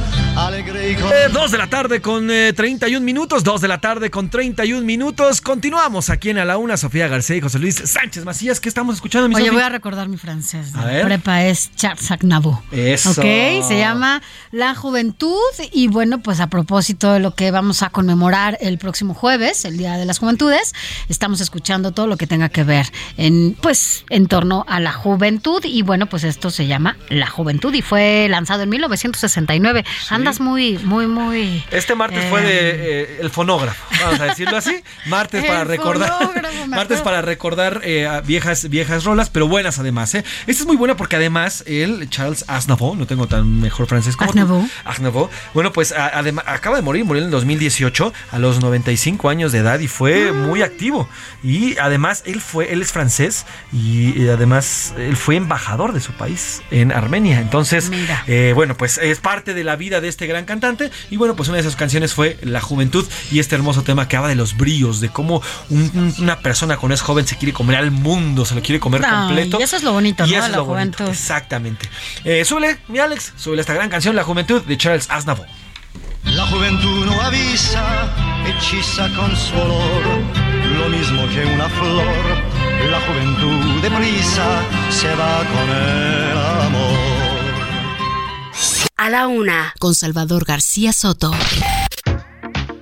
Dos de la tarde con 32 minutos, dos de la tarde con 32 minutos. Oiga, ya nada más para cerrar el tema de la mina y lo que ocurre en eh, Sabinas, Coahuila. Hoy el presidente López Obrador dio otro avance, pero lo, eh, lo más relevante, además de eh, los procesos de rescate que se llevan a cabo, pues es el tema de la investigación, estas pesquisas que ya se hacen. Y hoy habló de que va- se van a fincar responsabilidades contra quien resulte responsable. O sea, que todavía no saben contra quién, pero se van a fincar las responsabilidades. Sigue avanzando, ya podemos pensar mañana, pasado mañana, ya el tirante de agua va a ser de un metro y medio y ya van a poder entrar buzos y rescatistas. Concesionaron millones de hectáreas del territorio nacional. Ni Porfirio Díaz entregó tanto solo patria como lo hicieron los gobernantes del neoliberalismo. Es una concesión de 50 años. Entonces, claro que vamos a fincar responsabilidades. Pues a revisarlos, presidente. Ponga a su gente a revisar las concesiones, estas concesiones. Pero es que además, en teoría, pues tendría que estar en el papel quién es el dueño, dónde están, cuáles las responsabilidades. Y además él dice primero rescate y después eh, justicia. No, de forma paralela se tendrían Claro. que llevar a cabo todos estos trabajos, ¿no? Porque los que van a llevar y afincar responsabilidades no tienen que estar abajo en la mina, ¿no? O Exactamente. buscando bueno, el rescate. Y seguramente ya están en otro país, escondidos, y para que los encuentren va a ser un relajo. Ahora el presidente sigue echando la culpa al pasado. Pues revíselas. Ponga a su gente, ponga a la Secretaría del Trabajo a revisar las minas, a ver las, las concesiones honestas, o ponga a su gente, a sus secretarios, estas son las concesiones, vamos a revisar en qué condiciones se dieron las concesiones y vamos a ver por qué, y vamos a revisarles y vamos a decirle, a ver, no, esta, esta no se Tendría puede, esta que. sí, pero pues no, es, es mejor continuar eh, culpando al pasado. Vámonos a otro tema. A la una, con Salvador García Soto. Oiga, y en Estados Unidos, la administración de Joe Biden ya dio a conocer formalmente que terminará con el programa Quédate en México de forma rápida y ordenada. Pues es que esa política de la era trumpista, bueno, obligaba a los migrantes a esperar en nuestro país mientras autoridades estadounidenses procesaban sus solicitudes de asilo durante meses o años, lo que provocó este muro humano que además pusieron desde México. en Vamos hasta Estados Unidos, hasta el estado de Texas con Eduardo Campos. Él es periodista, periodista independiente y nos tiene la información. Querido Eduardo, ¿cómo estás? Te mando un gran abrazo. Igualmente, José Luis, ¿cómo estás? Buenas tardes a ti y a Sofía. Gracias. Gracias por estos minutos. Eh, Lalo, cuéntanos qué va a pasar con el Quédate en México. De forma rápida y ordenada dicen que desaparecen este programa. Sí, esas son, esos son los primeros señalamientos que hacen precisamente el Departamento de Migración aquí de Seguridad Nacional. ¿Y qué es lo que realmente representa todo esto? Esto es un triunfo inmediato para Joe Biden porque viene a derrotar uno de los programas insignes que tenía Donald Trump, que era precisamente esto de tener a toda esta gente de migrantes, a todos estos migrantes y devolvernos inmediatamente a México. Estamos hablando en números redondos, Salvador, porque, eh, perdóname, José Luis, porque los No te preocupes, no pasa nada, no te preocupes. no son claros, José Luis. Estamos hablando de aproximadamente 140 mil personas que ya habían solicitado de alguna manera su asilo a Estados Unidos y fueron regresados a- al lado mexicano. Entonces, eh, de ese tamaño es el problema. Pero realmente si nos ponemos a ir a profundidad, estamos hablando de cifras que por lo menos se multiplican por dos o tres eh, números más. Entonces, realmente es una cuestión muy importante. Por eso tuvo que darse una determinación por parte de la Corte Suprema de los Estados Unidos el pasado 30 de, de junio y fue precisamente ahora que el juez federal de Amarillo, Texas, que era el que había detenido esto, tuvo que finalmente retractarse y Joe Biden sale con un triunfo, uno de los poquísimos triunfos que ha tenido, hay que decirlo, el presidente de los Estados Unidos.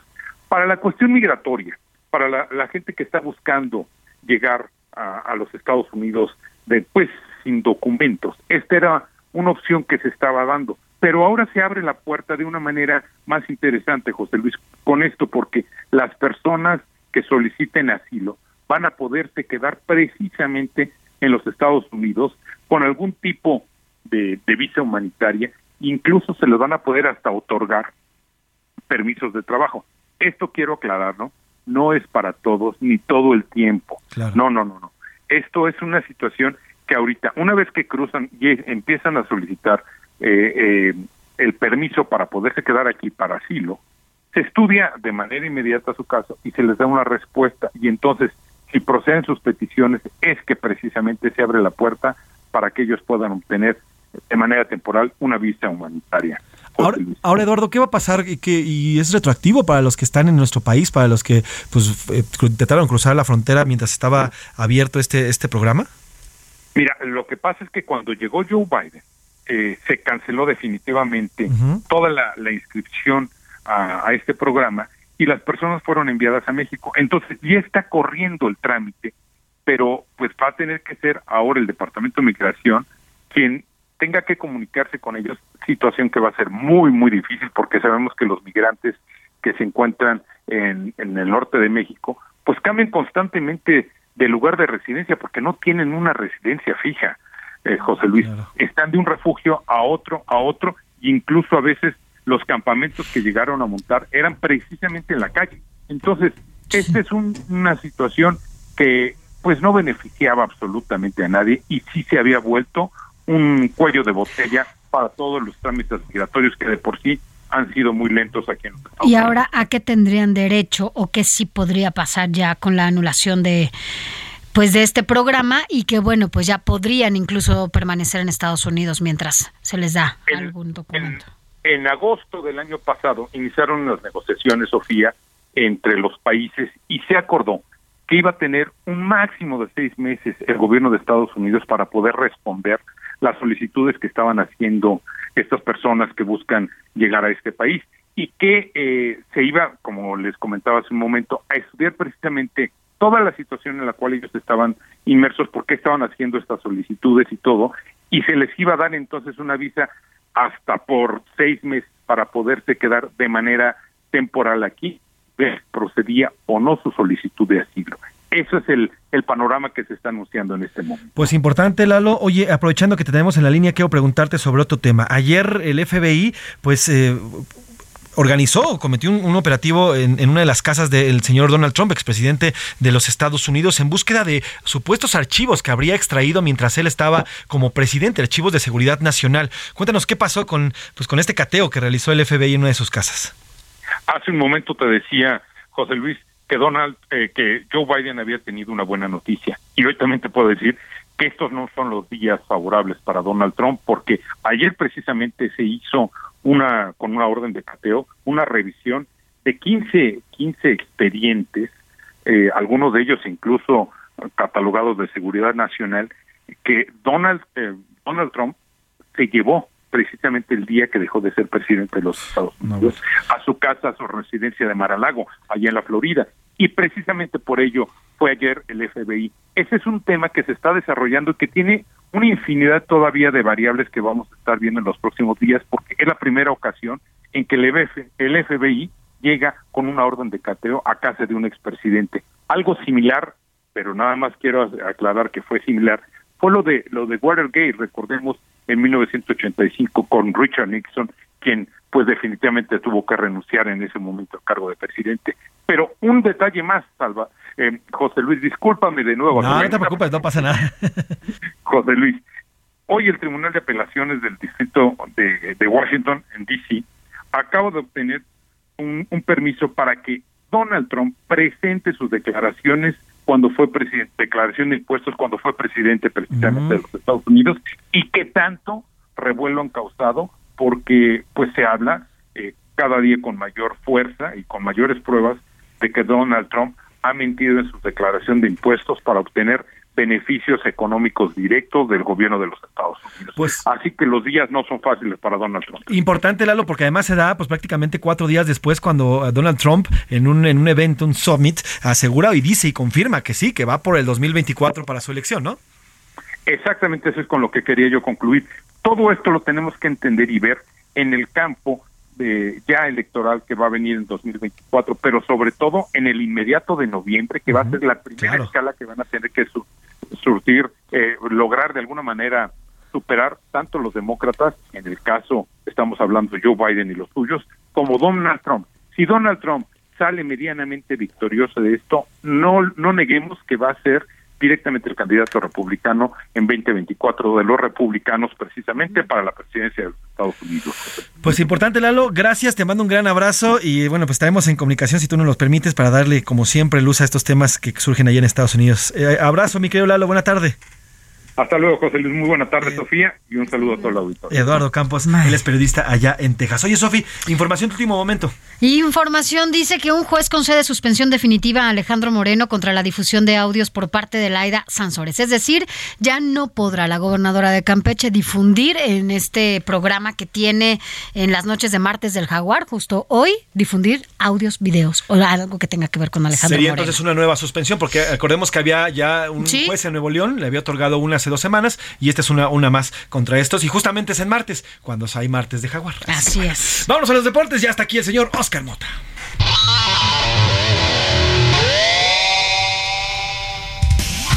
Oscar Mota, tenemos invitadaza. ¿Cómo estás, hermanito? Buena tarde.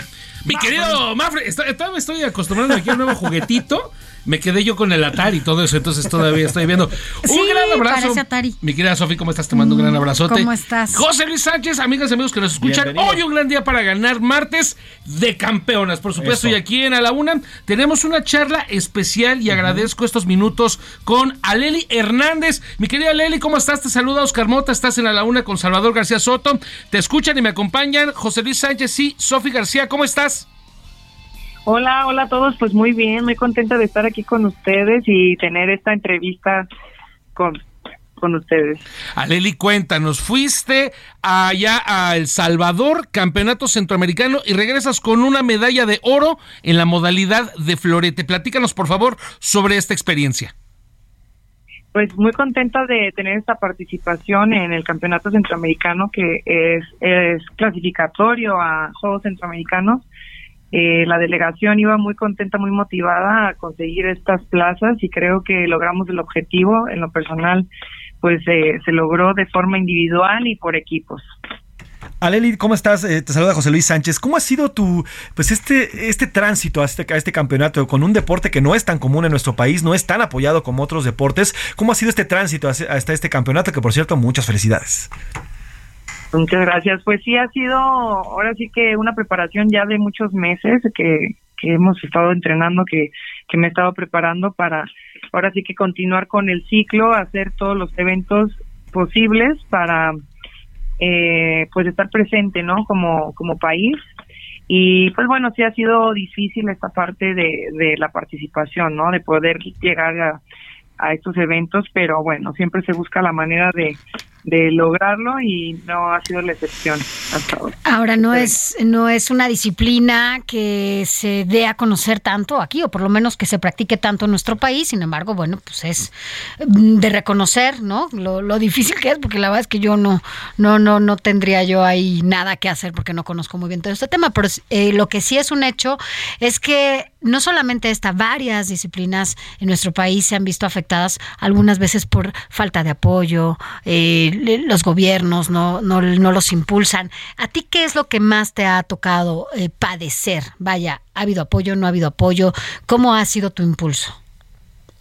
Bueno, sí, eh, por desgracia hay muchos deportes que se le está perdiendo el foco, que ahora sí que se, están eligiendo algunos deportes para apoyar y otros no tanto.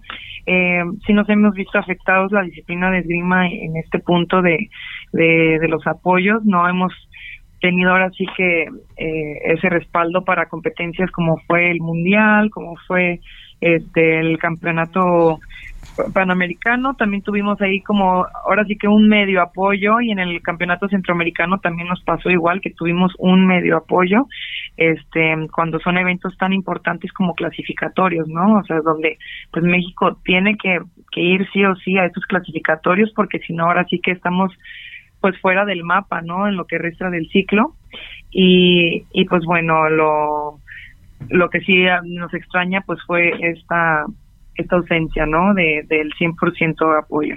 Aleli, platícanos y a la gente que te está escuchando, ¿cómo se practica tu deporte en México? Eh, cu- ¿Cuál es la edad más recomendable para iniciar? ¿A dónde me tengo que acercar? ¿no? Porque eh, bien lo platicabas ahorita con algún tema de otros deportes, pues digamos, no es como que tan eh, eh, sencillo como quizá inflar una pelota y poner dos, dos este, mochilas y jugar fútbol y demás.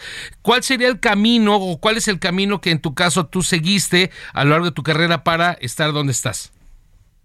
Pues bueno, eh, tuve la suerte que, que yo di con la Universidad de Guadalajara, ahí había un club de esgrima, pero pues bueno, ahora sí que la esgrima pues no es tan popular, po- popular por desgracia, entonces no es como que lo encuentras a la vuelta de tu casa, ¿no? Sí. No- como dices tú, agarrar una pelota y empezar a jugar, moverte y ir a un parque, pues no se necesita pues del equipo, de las personas, de este, pues ahora sí que de más gente haciendo esta disciplina.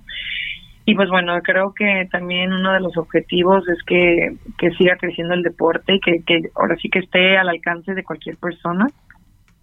Y pues bueno, para mí ha sido eh, entrenar aquí en la Universidad de Guadalajara y también estuve entrenando, estoy entrenando ahora en el CODE de la Unidad Revolución. Y pues bueno, la gente puede acercarse también de esa manera, pues buscando estos, este, eh, eh, esas instituciones que tienen ahí diferentes disciplinas. ¿Recomiendas como le hacen mis hijos que agarran los palos de escoba y, y se empiezan a, a ir como si fueran los, este, no, los de Star ahí Wars? Así, ¿no? Por, Ah, eso, no, ah. por eso dice que es complicado, no Ah, nada más favor. ese. Por favor, dile a Leli. Aleli, e- es un cambio, es un camino importante que ya sigues. Viene, obviamente, tu objetivo lo has marcado, que estará sí o sí en el París 2024. ¿Cómo va al momento entonces ese, esa promesa, esa, ese objetivo que, que te propusiste? Pues va bien, creo que ha, ha- ha sido pasos pequeños, pasos avanzando, ¿no? O sea, al final del día creo que, que cualquier paso que nos- que nos este que nos va lleve hacia adelante quiere decir que vamos llegando acercándonos al objetivo y, y así me he sentido realmente. Me he sentido muy contenta en lo personal o sea disfrutando mucho este proceso que eso ha sido muy diferente a comparación de otros años no lo he hecho un proceso muy personal, muy mío, eh, en el sentido de que, bueno, estoy viendo la, la forma de poder eh, estar presente en los eventos de, de manera más particular, ya sea con, con- como mis propios ahorros o buscando la parte de los patrocinios y eso, digo, a lo mejor sí es un poco de estrés, pero también me da esta tranquilidad de que de que bueno estoy haciéndole fiel a mi sueño y estoy haciendo todo lo posible y pues creo que esa parte, o sea, cuando uno se entrega de esa manera, pues siempre uno tiene como que esa satisfacción, ¿no? De in- sin importar el resultado, sino el hecho de que uno está dando todo de sí y, y pues al final uno lo disfruta mucho más. Aleli, tengo dos preguntitas ya para, para terminar la, la- la charla. La primera, ¿qué mensaje le enviarías a las niñas, a las jóvenes que están incursionando en el deporte, independientemente puede ser el esgrima o cualquier otro deporte y que tienen miedo por el, toda la falta de apoyo que nos has mencionado, por todas las vicisitudes que pueden encontrar? Y la segunda, ¿qué sigue para ti? ¿Qué viene después de este campeonato para ti, Aleli? Pues bueno, yo creo que, que decirle a las niñas que, que, disfruten lo que están haciendo, porque seguro lo que hacen lo hacen con amor, con pasión, que al final, eh, independientemente de los resultados, tienen que ver que todo lo que les da el deporte, ¿no? Que, que es una que es un amor y muy grande, ¿no? Aparte que, que te llena de, de valores y de muchísimas cosas que, bueno, tendríamos que hacer una lista muy larga Claro. y pues que le echen muchísimas ganas y que poco a poco con esa pasión vi- vienen cosas, ¿no? O sea, siempre cuando uno hace las cosas con amor y con pasión, al final como las cosas empiezan a tomar rumbo. Y, y pues bueno, la segunda eh, viene una, de una semana que, que quiero estar con la familia, este, la familia está ahora en casa, entonces me encantaría poder pasar un, unos un par de días con ellos tranquila y pues bueno una viene un descanso activo no o sea un descanso donde comienzo a hacer actividades físicas pero bueno un poco más recreativas y un poco más este ahora sí que eh, que fuera de, de la esgrima como tal pero que aún así me mantienen activa y y este y con esta condición que no para regresar Correctísimo, mi querida Leli, muchísimas gracias por tu tiempo, mucho éxito y estamos al pendiente de tu carrera. Gracias. gracias a ustedes estamos aquí a la orden Eso. Aleli, gracias. De verdad, una campeona y felicidades de verdad para ella. Y lamentablemente, otra vez mencionando, y a ver, apenas lo dijimos ayer, eh, fue la Federación de, de Americano, y ahora hay broncas con el asunto El de esgrima. Ya Pero bueno, ahí seguimos. El talento está, solamente que no hay apoyo. Gracias, mi Oscar. Hoy un gran día para ganar. Eso, vámonos al entretenimiento. Anaí, ya está en Anaí Arriaga con el entretenimiento.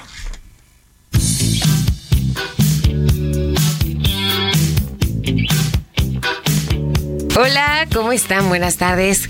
Amigo José, el día de ayer comentabas del sensible fallecimiento de Olivia Newton-John, quien murió a la edad de 73 años rodeada de familiares, amigos en su rancho en California, allá en Estados Unidos. Pero vamos a hablar un poquito más de quién fue Olivia Newton-John, que fue la protagonista de Vaselina, pero hizo mucho, mucho, mucho más. Su abuelo era Max Born, físico y matemático alemán, que obtuvo el premio Nobel de Física en 1954. A la edad de 17 años ganó un concurso para nuevos talentos y eso la llevó a viajar a Inglaterra. Además, cuatro veces ganó el premio Grammy. Su carrera musical incluyó cinco éxitos número uno y otros diez éxitos posicionados entre los diez primeros de los Billboard. Ella lamentablemente enfrentó el cáncer de mama en 1992 y otro en el hombro en 2013. También tuvo un tumor en la base de la columna vertebral. Consecuencia de ello, fundó la, el Centro de Bienestar e Investigación de Cáncer Olivia Newton-John para ayudar a personas que padecen esta enfermedad.